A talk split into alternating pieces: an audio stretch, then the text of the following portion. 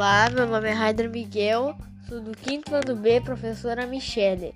Hoje eu vou falar sobre o complexo estuarino de Paranaguá. É, Miguel, o complexo estuarino de Paranaguá é, tem uma grande diversidade de ambientes. Quais são? Os ambientes são planícies de maré, baixos, costões rochosos, marismas, canais de maré e manguezais.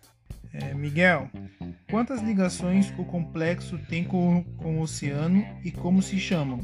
O complexo tem duas ligações com o oceano e se chamam Norte e Sul devido à sua posição geográfica. É, Miguel, quais são os impactos ambientais que o porto causa no estuário?